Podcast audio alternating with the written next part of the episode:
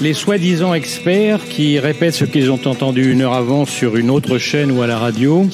Et enfin, les faux experts qui lancent des cracks en espérant faire le buzz. Comment réaliser 2% de gains par jour? Ma recette pour gagner 10 000 euros par mois sans rien faire.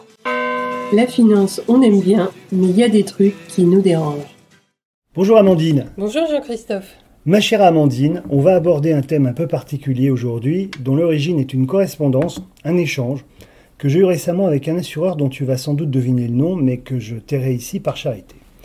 Cette correspondance, donc, qu'on va qualifier d'un peu énervée, euh, comme elle est souvent avec moi, c'est le quotidien, en réalité, de quasiment euh, l'ensemble des conseils en gestion de patrimoine que je, que je fréquente, de courtiers d'assurance, petits ou grands, et qui, euh, entre autres, vendent des contrats d'assurance vie. Alors, je veux parler aussi, à travers ce podcast, des conséquences de la surréglementation, des process à géométrie variable d'une industrie financière plus ou moins terrorisée, euh, plutôt plus que moi d'ailleurs, et qui va jusqu'à inventer ses propres règles pour certains. Bref, tous les effets délétères qu'on peut imaginer chez les assureurs, les intermédiaires, et la pollution qu'elle entraîne, qu'elle soit dans les esprits et pendant qu'on y est aussi dans les bilans carbone, si on doit parler d'écologie, sujet d'actualité euh, s'il en est. Bref, l'anecdote la voici. Un client change d'adresse et souhaite modifier son contrat d'assurance vie, c'est classique.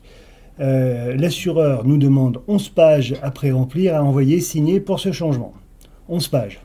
Alors attention, hein, c'est en PDF dynamique, avait hurlé mon inspecteur des trémolos dans la voix, j'en ai encore l'oreille qui saigne, quand il était venu au bureau pour m'expliquer comment on se passait, euh, ou du moins comment se passait la gestion chez eux.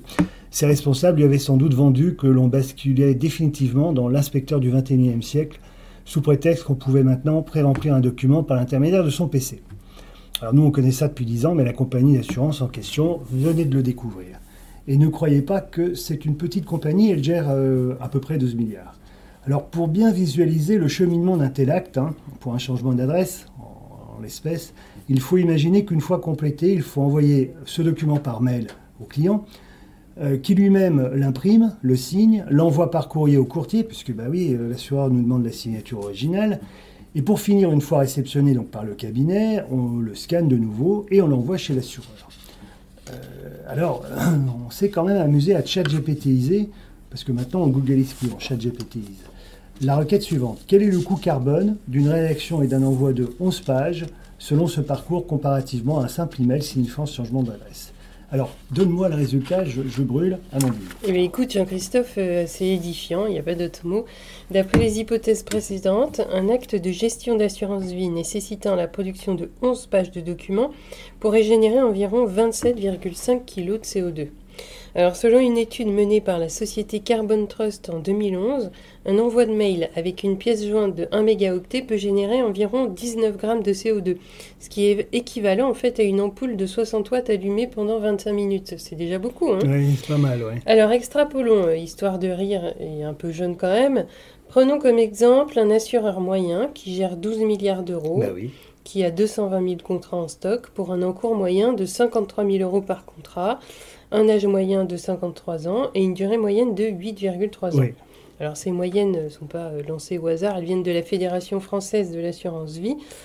Euh, et calculons maintenant le coût carbone d'un tel acte de gestion par an en moyenne sur l'ensemble de la production. Alors ça inclut tous les actes qu'on connaît bien, changement d'adresse, arbitrage, rachat, décès, bref, un acte par an, c'est vraiment une moyenne très basse. Oui, c'est sûr. Eh bien écoute, le résultat est effrayant, consternant, démentiel, aucune mention ici euh, à rayer dans cette phrase. En supposant que l'assureur produise environ 20,7 millions d'actes de gestion par an sur une base de 227 000 contrats, chaque acte générant une émission de 27,5 kg de CO2, le coût environnemental total pour la gestion des actes de l'assureur serait environ de 569 250 tonnes de CO2 par an. Si on faisait tout ça par mail, on serait à 1,4 tonnes de CO2 par, par an. Donc euh, même si c'est aussi énorme, on n'est pas sur les mêmes chiffres. C'est sûr. Alors quand dans le même temps, je dis que l'assureur en question s'engage pour assurer la préservation de la planète et qu'il œuvre au quotidien pour limiter son impact environnemental, je dis qu'il serait bien avisé quand même de modifier ses process au plus vite. Hein, car pour l'instant, cela procède plutôt de la déclaration d'intention qui ne coûte pas cher et qui là s'apparente plutôt à du greenwashing, qu'à une démarche quelconque pour une planète moins carbonée, bien au contraire. Alors bien entendu, moi j'imagine déjà des retours. Oui, mais ça, ça y est, on digitalise nos process, mais c'est très long. Ben oui, on est une grosse structure. Euh, la réglementation nous impose de plus en plus de contraintes, ça nous oblige, etc., etc. Alors le seul point sur lequel euh, on est d'accord, c'est que la réglementation, oui, elle repose sur l'idée que l'épargnant est insuffisamment informé et qu'il faut le protéger euh, parfois de lui-même. Euh, l'intention est louable, le problème c'est qu'elle échappe maintenant complètement à celles et ceux qui l'ont promue. Euh, je rappelle que euh, me concernant, j'ai commencé ce métier, mon, Dieu, en 83, il y a 40 ans, il y a très longtemps, oui. à l'époque, eh bien, la souscription d'un contrat d'assurance vie, c'était 10 pages. 10 pages, dont, une d'ailleurs, qui était la carte d'identité du client. Hein. Enfin, si tant est d'ailleurs que ces mêmes assureurs à l'époque l'exigeaient. Ce n'est pas toujours le cas.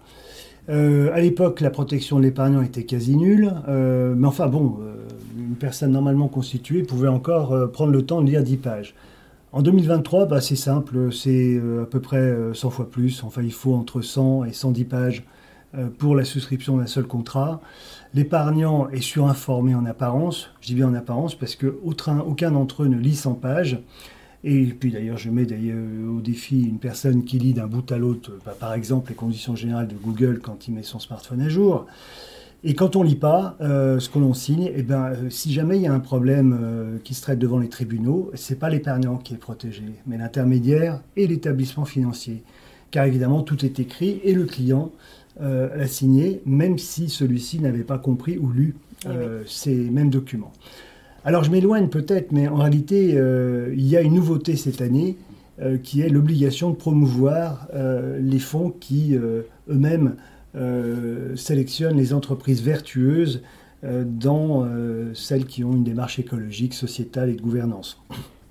Donc résultat, on crée encore plus de bilan carbone pour aller vers des entreprises plus vertueuses. Donc en fait, ça devient complètement schizophrénique.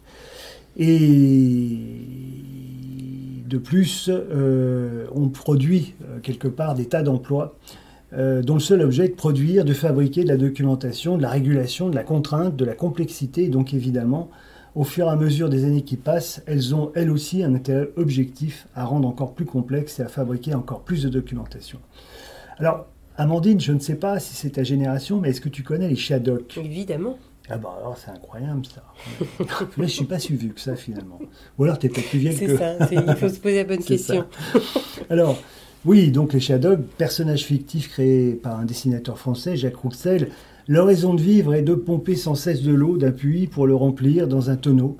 Euh, pour remplir un tonneau dont le but ensuite euh, est de vider ce tonneau dans un autre puits situé en hauteur. Et leur tâche est donc apparemment sans fin, absurde, et elle reflète l'idée que certaines actions humaines sont ou peuvent sembler vaines et inutiles. tu sais d'ailleurs, Jean-Christophe Lechadoc avait un proverbe qui disait s'il n'y a pas de solution, c'est qu'il n'y a pas de problème. Ah bah oui, c'est pas mal ça, comme moi j'aime bien. oui, alors oui, euh, en conclusion, c'est aussi la célèbre expression déshabiller Pierre pour habiller Paul. Euh, notre société a du mal à considérer le principe de responsabilité, hein. ça s'aggrave d'ailleurs euh, tout le temps, dans les actions de monsieur et madame tout le monde.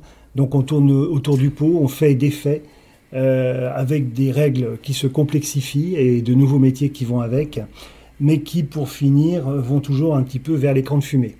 Euh, et ça devient quand même un vrai problème de société d'ailleurs, euh, puisque ça ne touche pas que l'industrie financière.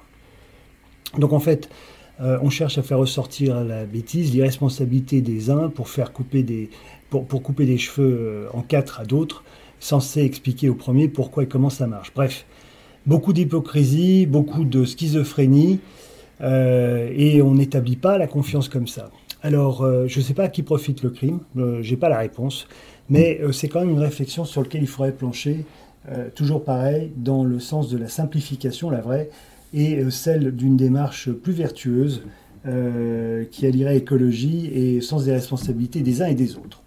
Voilà, c'est tout pour aujourd'hui. Prochain podcast, j'ai pas d'idée, mais tu vas m'en donner, Amandine. On a un mois pour ça. Et euh, à bientôt. À très bientôt.